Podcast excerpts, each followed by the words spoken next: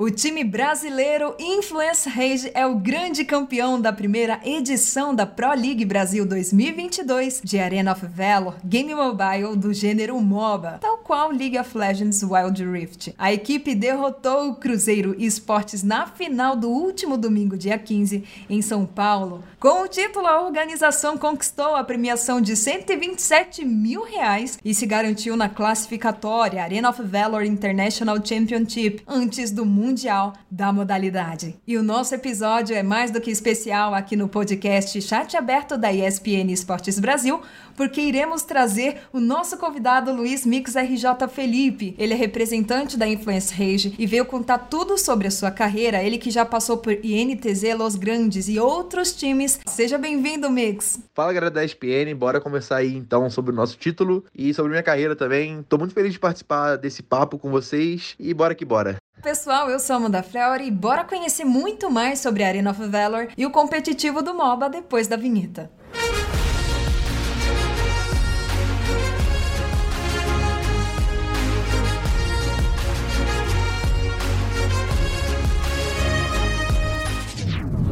Chat aberto.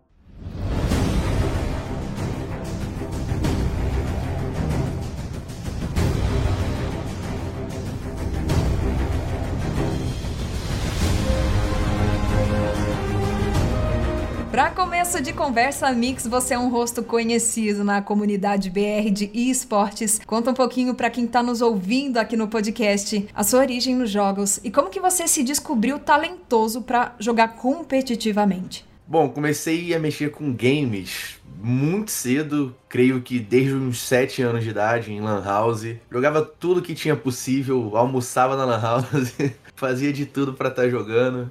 Comecei jogando Mu, aí depois foi evoluindo pra Perfect World, passei por toda a saga da Level Up, que era Grand Chase, Ragnarok. Joguei também no início da internet de escada, que era. Joguei Diablo da, da Blizzard. Joguei de tudo possível aí nesse, nesse período, até que eu tava no finalzinho do, do, do colégio, né, do ensino médio, com uns 16 anos, que eu comecei a fazer live de LOL. Eu era de um grupo lá do Facebook, que era um grupo muito grande, que era ali da Macacada, e eu era conhecido lá porque eu postava muito vídeo. Postava uns vídeos de, de meio que umas pegadinhas, que eu desafiava os outros na internet e tudo mais, então eu postava vídeo lá e eu era conhecido. E aí eu perguntei se me assistiriam jogar, fazer live jogando LOL na época, né? Eu jogava muito LOL. E aí o pessoal animou a assistir e eu comecei a fazer live nessa época. Comecei a fazer live de LoL, fui crescendo bastante e chegou num ponto que eu tive agora para a parte do esportes, eu no LoL nunca tive interesse de jogar competitivamente e eu recebi um convite para mudar de plataforma. E essa plataforma era a Streamcraft e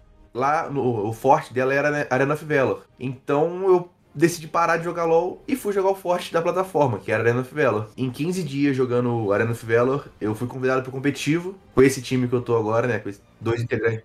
Com 15 dias, porque eu era bom no LoL, e aí no, no Arena of Valor eu me destaquei muito rápido. Então eu, eu não conhecia o jogo direito, eu não conhecia todos os personagens que tinha, não conhecia o jogo, não sabia jogar o mapa direito. Mas chamaram pro competitivo. E tava já rolando a Valor Series no, em São Paulo já. Era um, tipo um campeonato brasileiro, que dava vaga também pro internacional. E no meio dessa loucura já me chamaram e eu já cheguei jogando sem, sem ter os personagens todos, sem ter nada foi tudo bem rápido nesse, nesse meio.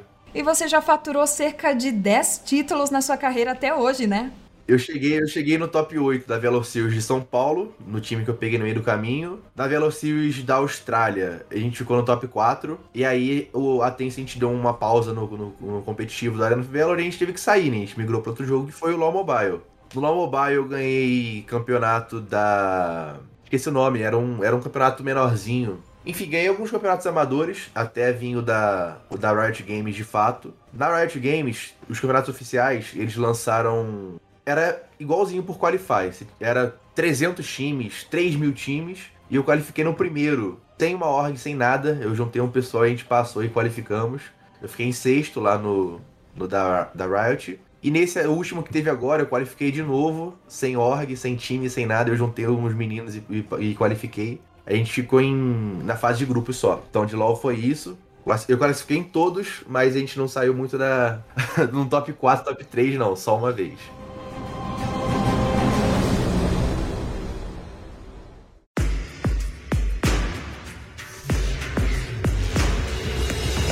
Eu quero muito que você explica a origem, a história da escalação da lineup de vocês da Influence Rage, porque é, é uma boa história, não é? Na Influence Rage a gente chegou basicamente. A gente era um time de aposentados, né? Porque o pessoal usou isso no começo do, do campeonato. É, a gente era um time que, que não jogava junto ao OV, a gente não jogava. E a Influence Rage juntou a gente e para esse campeonato mesmo. E o pessoal todo achava que a gente ia ficar no fundo da tabela e que não ia conseguir nada, ia só completar mesmo, sabe? Não ia ter nada demais, ia só jogar e pronto. Vocês vieram com tudo na final, nessa grande finalíssima da regional brasileira de Arena of Valor, né? E conseguiram fechar, cravar 4 a 2 numa série de MD7, melhor de 7 partidas. Cara, que feeling é esse? Que sensação é essa? Depois de bater contra o Cruzeiro também, que é um dos grandes times aí que tem no mobile.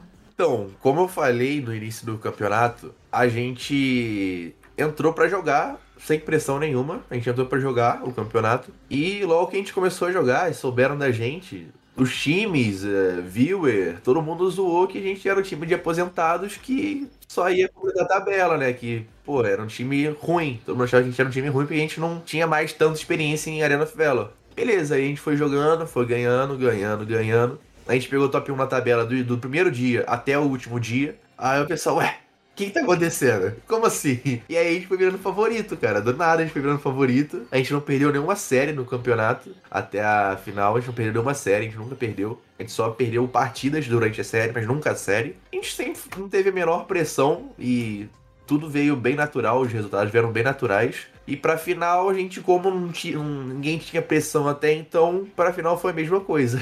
A estratégia da, da final foi basicamente. A gente tem uma staff muito boa. A gente tem um, um, um scouter, né? Que no caso ele analisa o outro time. E a gente sabia que a, o outro time é muito bom, só que eles jogam com poucos bonecos. Eles jogam com poucos heróis, campeões, personagens. Jogam com poucos. Então, como era uma melhor de sete, eles iam gastando as fichas dele e não dava para repetir, porque no, na final foi pick ban global. Você não podia usar o personagem mais de uma vez. Então se eu usei a Nidali, ninguém do meu time mais pode usar a Nidali também, entendeu? Usou uma vez, acabou. Então a gente começou devagarinho, tanto é que a gente ganhou a primeira, aí depois a gente perdeu a segunda e a terceira, só que eles gastaram todos os, os, os bonecos que a gente podia pegar. Então depois ficou mais fácil pra gente. E essa foi a estratégia. Nós tivemos de MVP na grande final o Dani, teu companheiro, né, jogador também da Influence Rage, que foi eleito destaque do confronto e ganhou, faturou, né, além do título, 12 mil reais. Teve outros jogadores, companheiros seus, que fizeram boas jogadas, que se destacaram nessa final e tem se destacado até agora na campanha? Dentro de jogo, os que mais fizeram diferença para mim, que eu achei que seria o MVP, inclusive, do campeonato, porque o MVP do campeonato conta só, conta só a série final, né? A final só que conta pro MVP. Então eu achei que o Niap jogou absurdo, só que a função dele era uma função que não é valorizada. Ele tinha que segurar toda hora de sair vivo com duas, três pessoas querendo matar ele. E ele ganhava muito tempo e saía vivo ainda. E não dava dinheiro pros, pros caras, não dava gold. Então o Niap fez uma, uma, uma função perfeita de, de segurar a porrada, de apanhar quieto.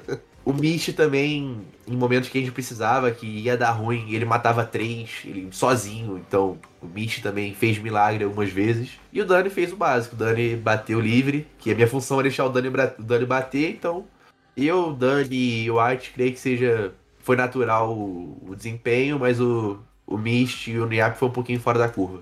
Mix, todo mundo sai de um torneio assim desse porte com um aprendizado, né, com algo para levar para a vida ou coisas ali que percebeu que precisou mudar e adaptar e deu certo. O que que você tira de aprendizado depois dessa final do regional de Arena of Valor? Então, eu absorvi algo positivo pra gente, mas não necessariamente por ser positivo que eles faziam.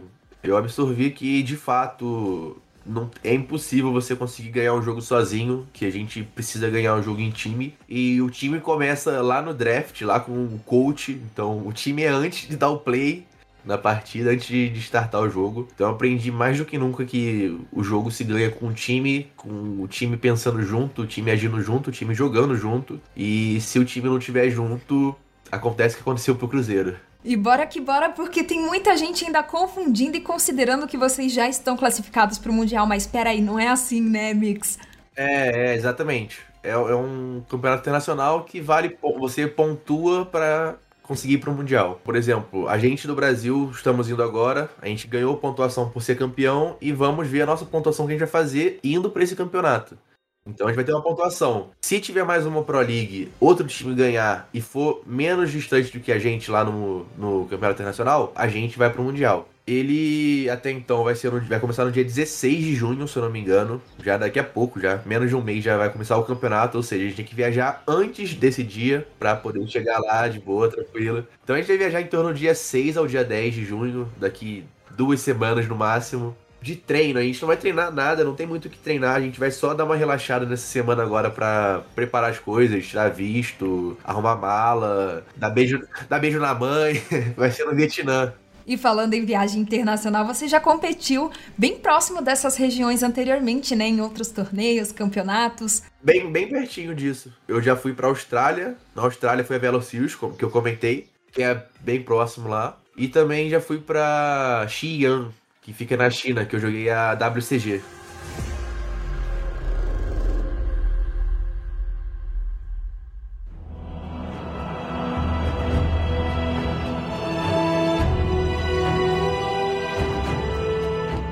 A Influence Rage então tá classificada junto com mais 15 times de todo mundo já direto para esse torneio internacional. E os brasileiros já estão, né, classificados no grupo C, junto com a Dewa United da Indonésia, a Bikertopia de Taiwan e a Dope Team da Malásia, Mix RJ. Você muito bem sabe, assim como qualquer outra pessoa que é fã de esportes, o quanto o brasileiro sofre e pena na mão dos asiáticos, porque eles jogam muito. Diz aí pra gente como que tá o estudo, o treino de vocês e se já tem um desses três times aí que vocês estão de olho.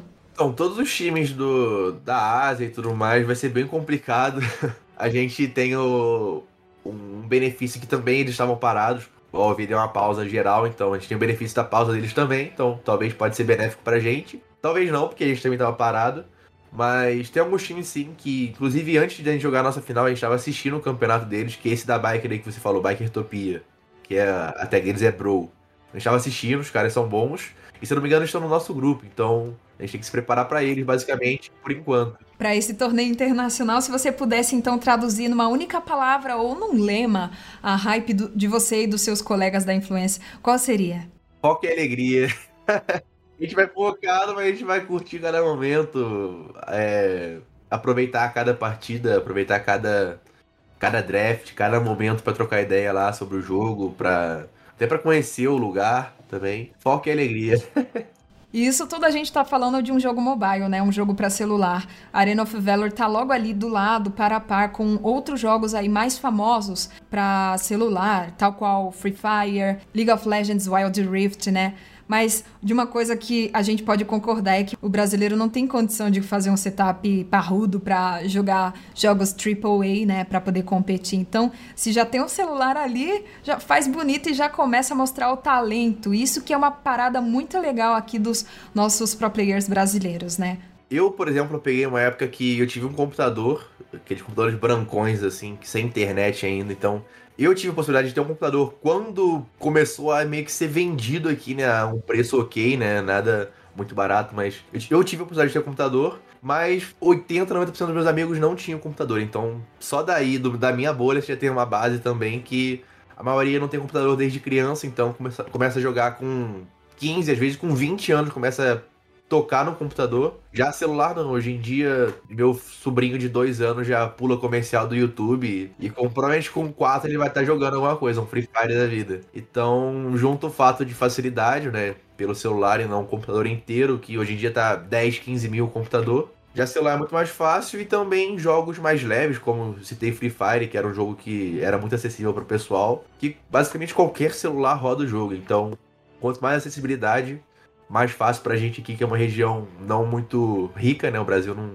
não tem pessoas muito com grana, então o celular de fato vai facilitar muito o nosso desempenho na, nos, nos esportes. Sensacional, muito obrigada por contar sobre a sua história, sua carreira e muita boa sorte para vocês agora no torneio internacional de Arena of Valor. Mix, muito obrigado, eu espero que você tenha gostado da sua participação aqui. Queria agradecer pelo convite da ESPN aí por me convidar, né, para bater esse papo com vocês. Foi muito gratificante para mim e pra galera que tiver gostado, tiver interesse em me acompanhar, meu Instagram é MixRJ para acompanhar nossa saga lá na, no Vietnã. Vai ser muito divertido ter a companhia de vocês. E também o nosso time é inf.rage, para quem tiver interesse em acompanhar a nossa org. Muito obrigado pelo convite e até a próxima. E é isso aí, pessoal. Tá encerrando mais um episódio do nosso podcast Chat Aberto da ESPN Esportes Brasil. Você que tá ouvindo, corre para conferir outros conteúdos, entrevistas com pro players, streamers e influencers de esportes. Eu te vejo no próximo episódio. Até mais. Tchau.